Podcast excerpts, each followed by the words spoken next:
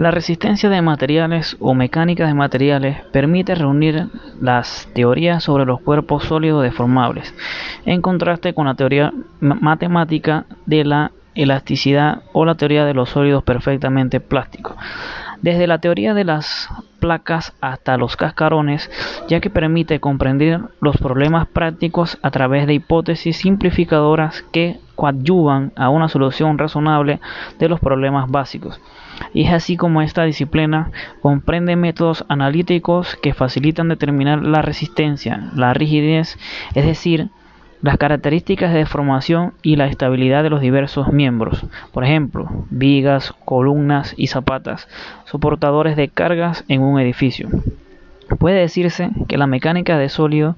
es un área disciplinaria que da de alguna forma fue de gran utilidad en algunas de las civilizaciones antiguas, aunque una mejor precisión se inicia con los trabajos de Galileo Galilei, 1580-1650, a principios del siglo XVII.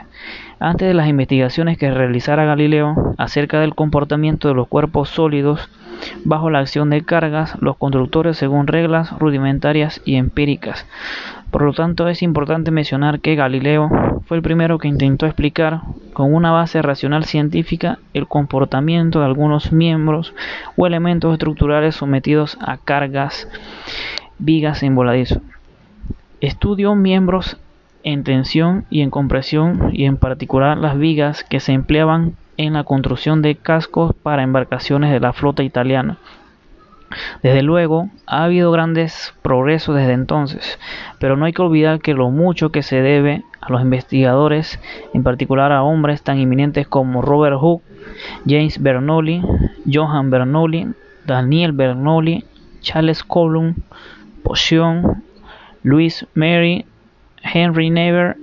este último presentó un trabajo sobre la resistencia y deflexión de las vigas en cualquier sección transversal, así como también como en arcos, columnas bajo cargas excéntricas, puentes de suspensión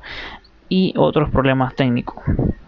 Barre de Saint Benan Clapeyron presentó su teorema de los tres momentos para el análisis de vigas continua. Cauchy Leonard trabajó en el problema de la determinación de las curvas elásticas de vigas y columnas y así logró que la curva elástica que causaba el trabajo interno total fuera mínimo. Así, de esta forma, Euler amplió el método mínimo de trabajo y contribuyó sobre el pandeo de las columnas.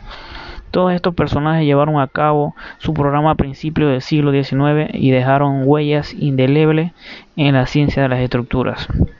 Por lo tanto, a Navier Column se le considera como los fundadores de la ciencia de la mecánica de materiales, ya que en 1776 Column publicó el primer análisis correcto de los esfuerzos de las fibras en una viga flexionada con sección transversal rectangular. Column supuso que, que la ley de Hooke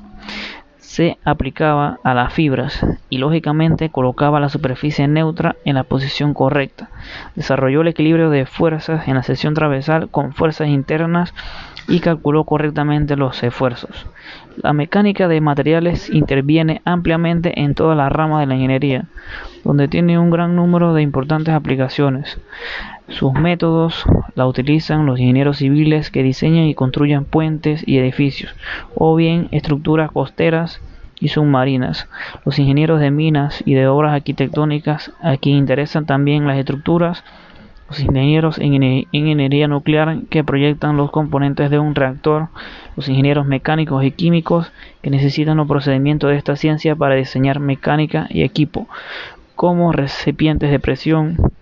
los metalúrgicos o ingenieros en metalurgia que requieren los conceptos fundamentales de la mecánica de sólidos deformables para saber mejorar los materiales existentes y en fin los ingenieros electricistas o de construcciones eléctricas que requieren los métodos de esta materia por la importancia de los aspectos de resistencia mecánica en muchas partes de mecánicas y equipos eléctricos. De acuerdo con lo anterior, se puede mencionar que la mecánica de, sólidos deformables es una ciencia en donde se combina la experimentación y los postulados newtonianos de la mecánica analítica.